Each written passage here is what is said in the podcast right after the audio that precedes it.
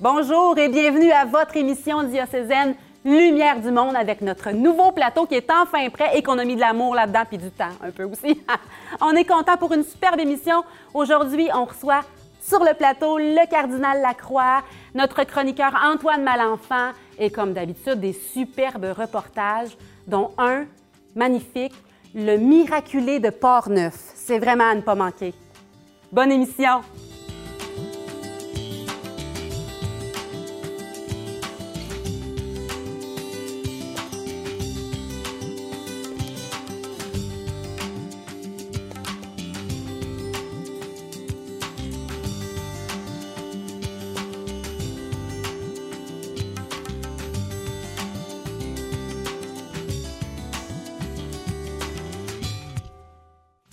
C'est vraiment un grand honneur de commencer cette émission, la toute première en studio d'ailleurs, avec la présence du cardinal Lacroix. C'est sûr, on est ensemble pour l'accueillir. Bienvenue, merci d'être là. Merci Geneviève et félicitations pour ce nouveau studio. C'est magnifique. De toute beauté, hein? beaucoup d'amour qui a été déployé. Je pense que ça paraît, hein? on, est, on est bien fiers.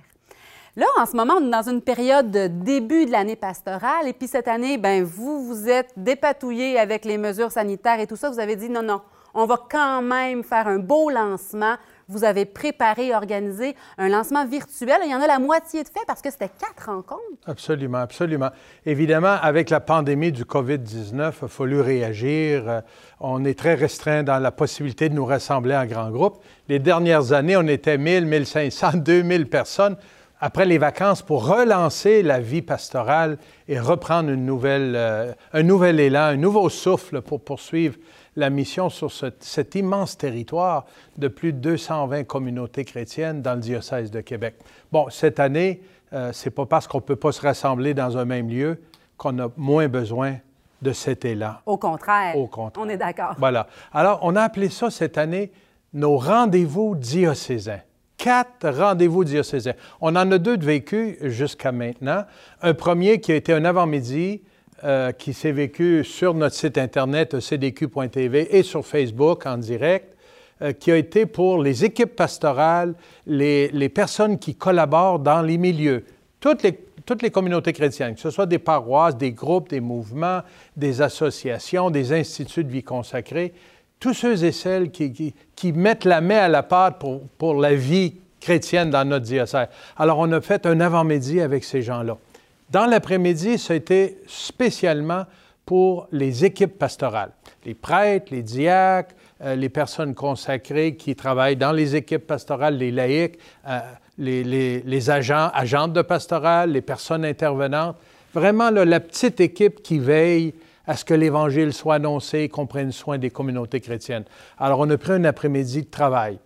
Maintenant, jusqu'au 12 octobre, euh, on va vivre quelque chose de, neuf qu'on appelle les maisonnées, des petites équipes. Selon ce qui est permis euh, par la, euh, la, question, santé, la, santé, publique. Alors, c'est 6, c'est 10, c'est 4. En tout cas, au fur et à mesure, on s'ajuste dans des maisons, une petite équipe qui va partager la parole de Dieu, euh, qui va écouter un petit enseignement préenregistré, qui va prendre un temps pour prier, mais aussi qui va fraterniser. Une petite rencontre d'à peu près une heure et demie. On va essayer de faire ça souvent au cours de l'année pour euh, se rassembler. Même si on ne peut pas être nombreux dans nos lieux de culte, à la maison, on va continuer à, vivre notre foi. Ben oui, on en a besoin.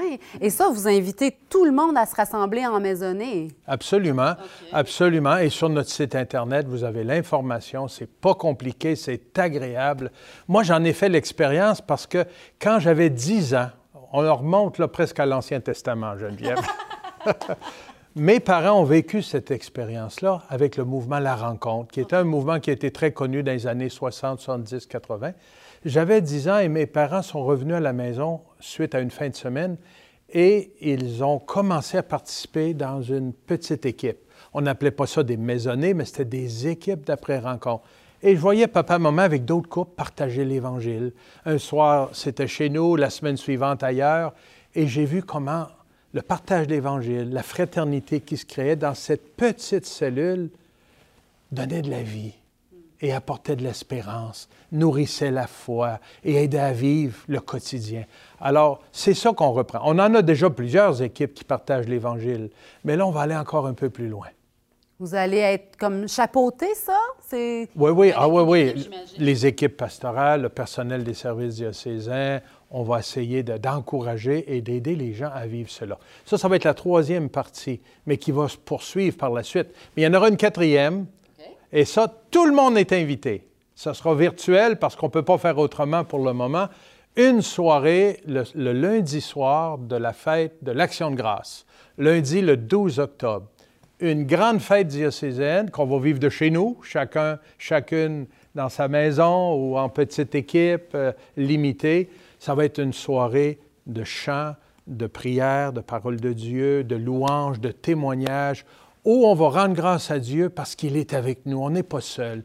Il ne nous a pas abandonnés. Hein. Comme le dit le chant de Richard Vidal, la barque est secouée, les vents sont contraires, on est battu par les vents et par les vagues, mais le Seigneur est avec nous et on va se rendre sur l'autre rive. Avec lui, notre confiance est là, on a espérance. Il ne nous lâche pas. Voilà. Alors on veut célébrer ça et demander à l'Esprit Saint de nous envoyer en mission, en mission pour rayonner la joie de l'Évangile et être auprès de nos frères et sœurs qui n'ont pas encore rencontré le Seigneur. Alors ces quatre rendez-vous qui, je le souhaite et je demande au Seigneur que ça nous donne du souffle, du souffle et de la docilité pour écouter là où l'Esprit Saint nous envoie. Un élan nouveau parce qu'on en a besoin. On aurait peut-être des petites tendances, certains, à, s'asseoir, à dire, bon, on ne peut plus aller dans les églises comme on veut, on ne peut pas se rassembler comme on veut. Donc, euh, un peu s'asseoir sur nos acquis. Non, non. L'élan, hein? vous êtes fort là-dessus, vous nous, encouragez. Merci pour ces belles initiatives. Bien, c'est ce que doit faire un pasteur. Hein? Le pape nous rappelait aux évêques que parfois il faut être en avant du troupeau pour le guider, pour qu'il avance. Parfois, il faut être au milieu du troupeau pour être avec lui et partager ce qu'il vit. Et parfois, il faut être en arrière pour être certain que personne ne soit oublié. Rassembler. Rassembler. Alors, c'est ce qu'on essaie de faire. Moi, comme, comme archevêque de Québec, mais avec la grande équipe des services diocésains, avec la grande équipe des, des équipes pastorales, les mouvements, les instituts de vie consacrée, ensemble, on porte cette mission de faire avancer le peuple de Dieu pour qu'il grandisse dans la foi et vive dans l'espérance. L'Évangile a encore beaucoup à dire à notre peuple québécois. Particulièrement maintenant. Et nous avons un grand rôle à jouer. Tous et toutes. Pas seulement les évêques, tout le monde. On a quelque chose à apporter. Je suis tellement d'accord. On dirait que vous ravivez les braises de nos cœurs. Là, ça s'enflamme. Merci. Merci beaucoup. On a entendu dire aussi qu'il y avait une pause pour les catéchèses pour les enfants. J'imagine qu'il y a des bonnes raisons à tout ça. Pouvez-vous nous expliquer le plus en détail? Oui, Geneviève, c'est une excellente question, ça. Euh, tu sais, avec ce qu'on vit ces derniers mois, là, on sent le besoin vraiment de réfléchir et de réfléchir ensemble et discerner comment on va poursuivre notre mission. On le voit, notre Québec est de moins en moins chrétien. Euh, nos baptisés sont de moins en moins engagés dans plusieurs endroits. Euh, il y en a encore qui célèbrent des sacrements, le baptême, la première des communions, premier pardon, confirmation, des mariages. Mais la relève n'est pas tout à fait au rendez-vous. Et ça doit nous questionner, ça. Et on s'est dit, pourquoi on ne prendrait pas un temps cet automne, au moins cet automne, pour ne pas recommencer de nouveaux groupes de catéchèse pour les enfants et voir qu'est-ce qu'on doit réajuster? Comment on peut répondre aux besoins d'aujourd'hui pour que l'Évangile résonne dans le cœur des gens? C'est évident, en tout cas pour moi, déjà une clé pour y arriver, ça va être de nous rassembler en petites équipes, partager la parole de Dieu et s'enraciner dans l'Évangile. Cette rencontre avec Jésus ouvre à tout le reste. C'est ah oui. pas des cours que les gens ont besoin. C'est pas des cours puis apprendre des choses ici seulement c'est de se laisser habiter par le Seigneur, c'est de le rencontrer et de choisir librement de le suivre.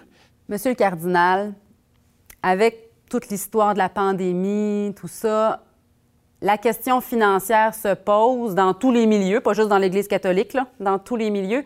Et là, comme à chaque année, il y a une campagne de financement. Comment vous allez orienter tout ça? Comment ça peut se faire?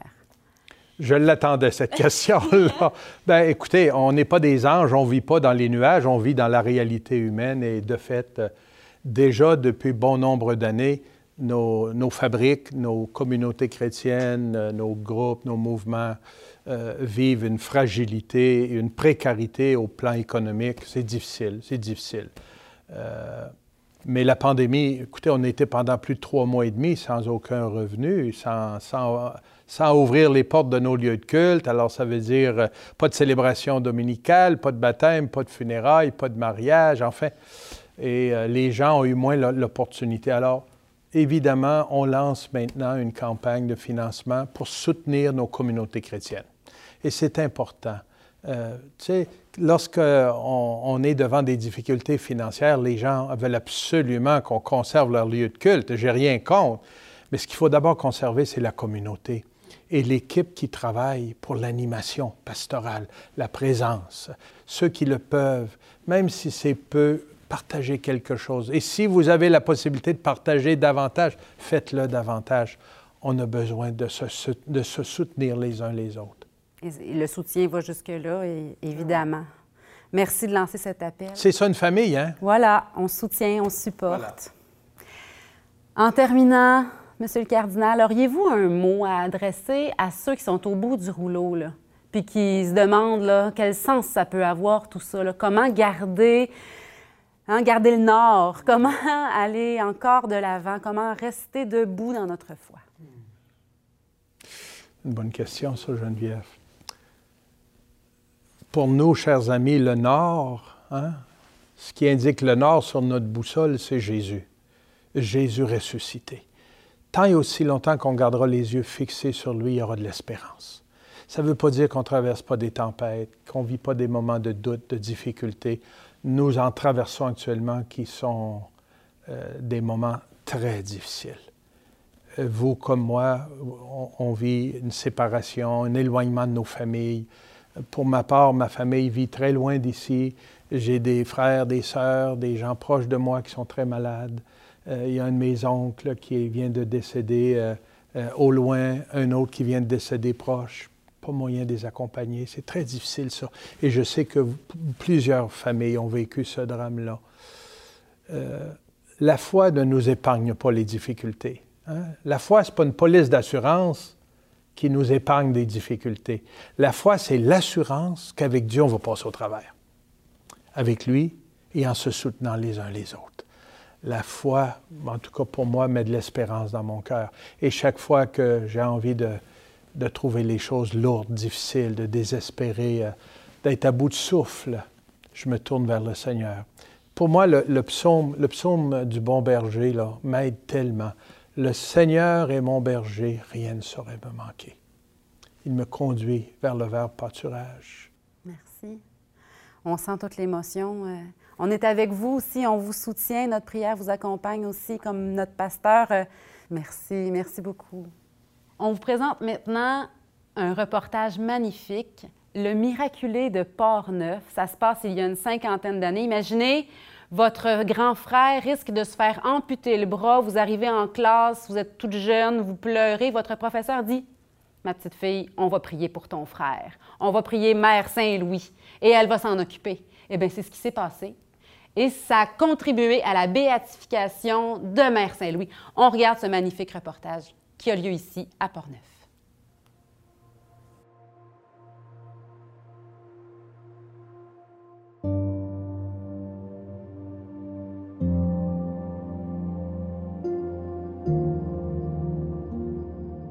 Marcel Lesage est né à Saint-Raymond en 1937.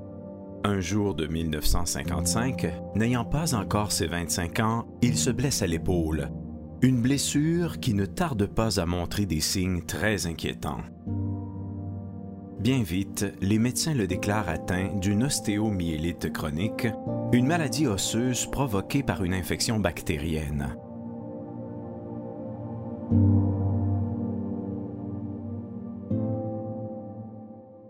Marcel, sa jeunesse, c'était, euh, il travaillait surtout dans, dans, le bois, dans la forêt. Il était bûcheron. Euh, il jouait avec un, cousin qui a envoyé le bras par en arrière. Puis, euh, c'est ça, ça a fait croc. Il y a une craque dans son bras, là, puis là, c'est ça, ça s'est mis à enfler. Puis là, ben, il l'a emmené à Québec. Puis à Québec, ça marchait pas. Puis ils l'ont mis dans le plot. Puis ça marchait pas. Puis il y a des amis qui sont arrivés. Ils ont dit Qu'à faire, tu t'en vas pas à Montréal, à l'hôpital Sacré-Cœur à Montréal. C'est-à-dire que quand, euh, quand il est retourné en 62, son bras était tout rouge puis enflé. Fait qu'il se regardait mal. Fait qu'il dit Je prends, je prends pas de chance. Fait qu'il s'est retourné là. Sept ans après s'être blessé, tous les médecins qu'il a rencontrés étant incapables de stopper la progression de la maladie, il se rend à l'hôpital du Sacré-Cœur de Montréal pour rencontrer un chirurgien. Ce dernier a toutefois de bien mauvaises nouvelles pour lui. Son bras devra être amputé la journée même de son 25e anniversaire. En cette journée de printemps, la nouvelle frappe de plein fouet sa petite sœur Denise, qui se confie auprès de son institutrice, la sœur Thérèse Hardy. Ben, disons que quand on a appris que Marcel était rentré à l'hôpital, on était inquiet. Là. On savait comment était son bras. Fait que euh, moi, j'avais peur. Ma peur, c'était qu'il il lui coupe le bras. Alors, moi, je suis partie à l'école. Euh, Sœur Thérèse avait beaucoup, beaucoup de, euh, confiance en Mère Saint-Louis.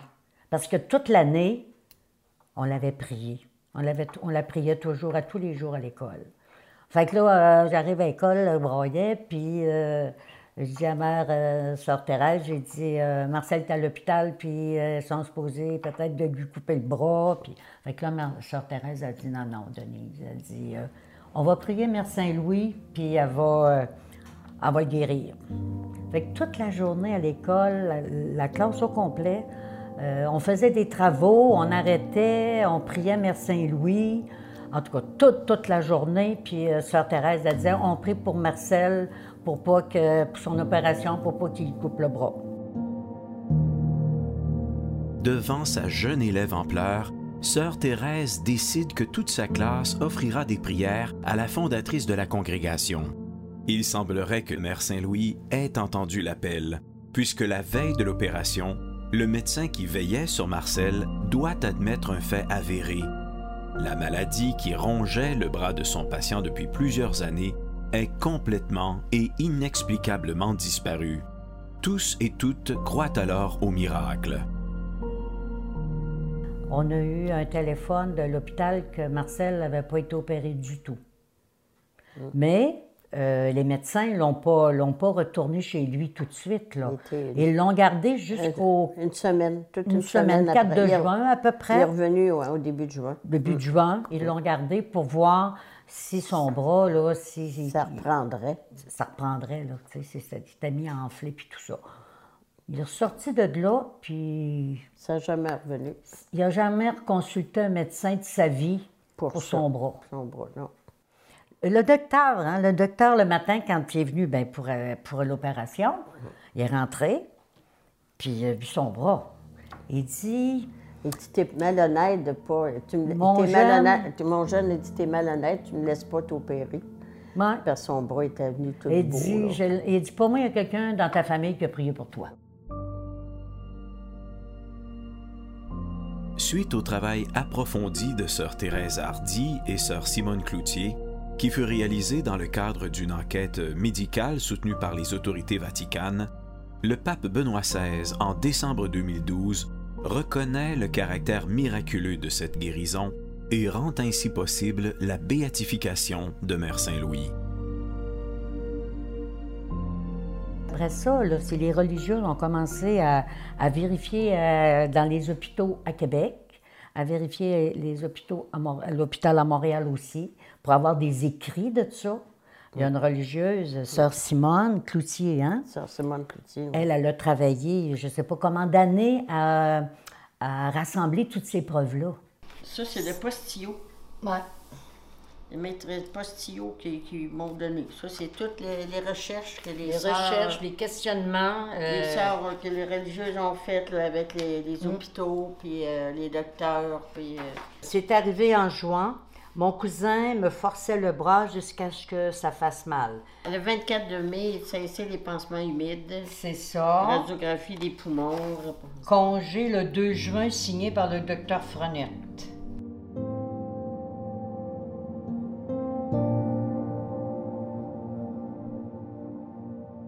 Mère Saint-Louis est issue d'une famille de noblesse en France. Mère de cinq enfants, dont trois ont été emportés par la maladie, elle devient veuve en pleine Révolution française. C'est alors qu'elle se consacre à la religion dans une communauté qu'elle fondera pour favoriser l'éducation des petites filles pauvres et abandonnées. Les Sœurs de la Charité de Saint-Louis arrivent au Québec en 1902 et y tiennent de nombreuses écoles, notamment dans les environs de Portneuf, de Québec, de Lévis et de la Beauce. Ben, c'est toute la, cérémonie de la béatification qui a eu lieu à, Vannes, euh, en Bretagne. Il y avait au moins, euh, dans la foule, il y avait au moins 3000 3000 à 4000 personnes qui étaient présentes cette journée-là. Et euh, c'était sur un soleil de plat, il faisait chaud, c'était beau.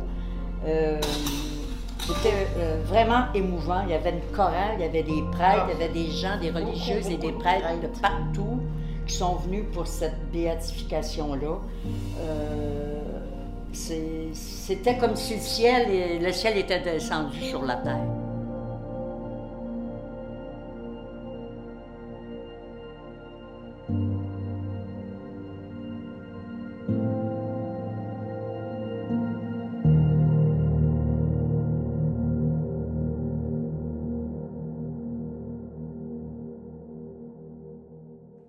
On espère que ce reportage vous a plu, un reportage sur la sainteté, et c'est toujours d'actualité, ça peut dépendre parfois de nos prières.